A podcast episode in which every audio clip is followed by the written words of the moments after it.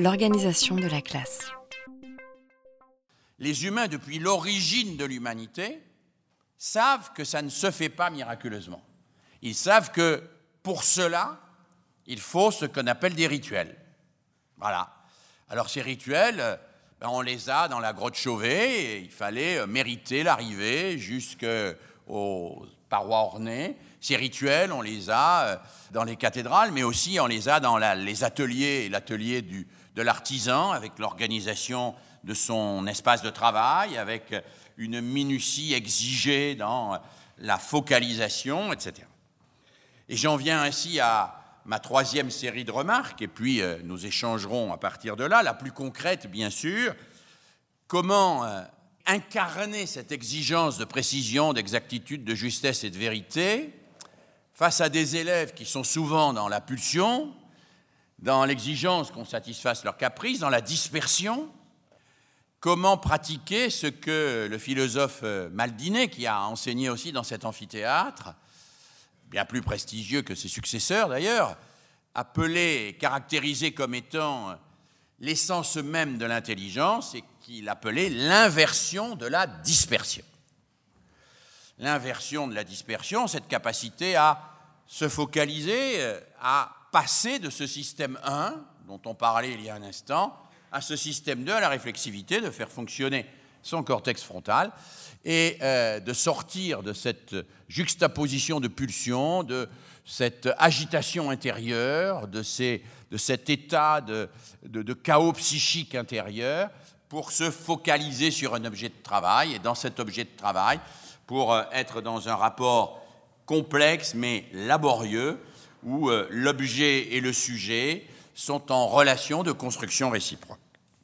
Je le disais, il n'y a pas de miracle. Ça ne se fait pas sur injonction.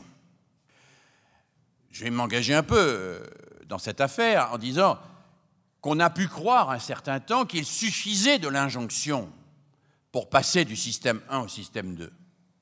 Parce que nous avions en réalité des élèves qui savaient le faire, parce qu'ils avaient appris à le faire dans leur famille, dans des associations, dans des groupes, qui savaient comment, à un moment donné, suspendre cette espèce d'immédiateté brouillonne pour se consacrer à une tâche et y exercer leur intelligence.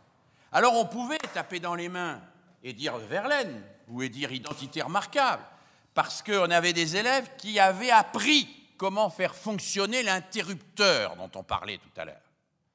Et euh, on croyait que c'était le fait de taper dans les mains qui faisait l'interrupteur, mais pas du tout. Taper dans les mains ne produisait rien. C'est parce que l'élève savait déjà faire fonctionner l'interrupteur qu'en tapant dans les mains, il le faisait fonctionner. Alors aujourd'hui, on peut penser qu'il suffit de taper dans les mains pour que tout le monde passe du système 1 au système 2, fasse fonctionner l'interrupteur, et sorte de sa préoccupation euh, de textos, de Pokémon, de ceci, de cela, pour s'intéresser aux identités remarquables. Non.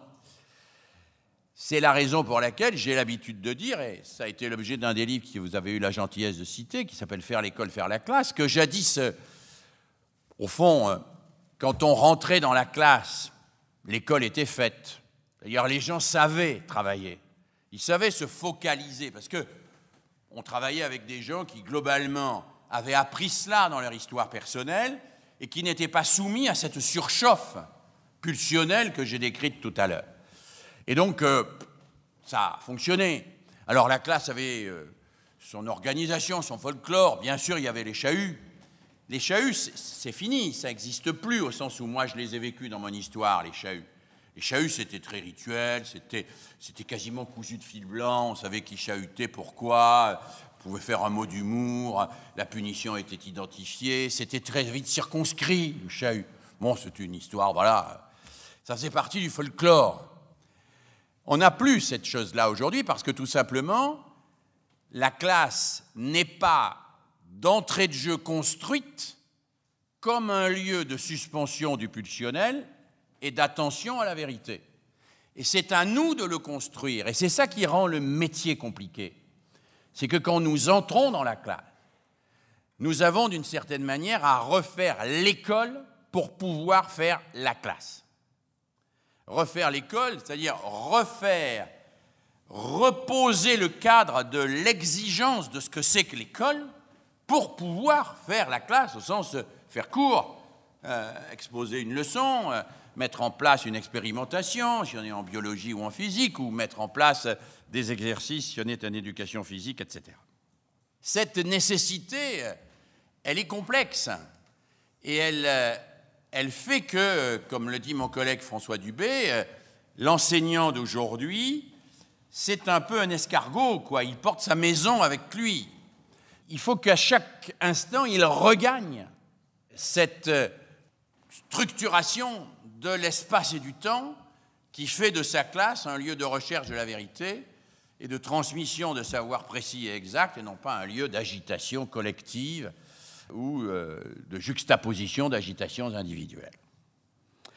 Alors moi j'ai cinq euh, verbes pour euh, dire comment non pas on doit et on peut, mais quelles sont les pistes dont nous disposons dans l'histoire de la pédagogie pour construire la classe, pour faire la classe, et faire une classe qui soit une école, c'est-à-dire où cette transmission de savoir rigoureux soit possible, et quel que soit l'âge des élèves, de la maternelle à l'université.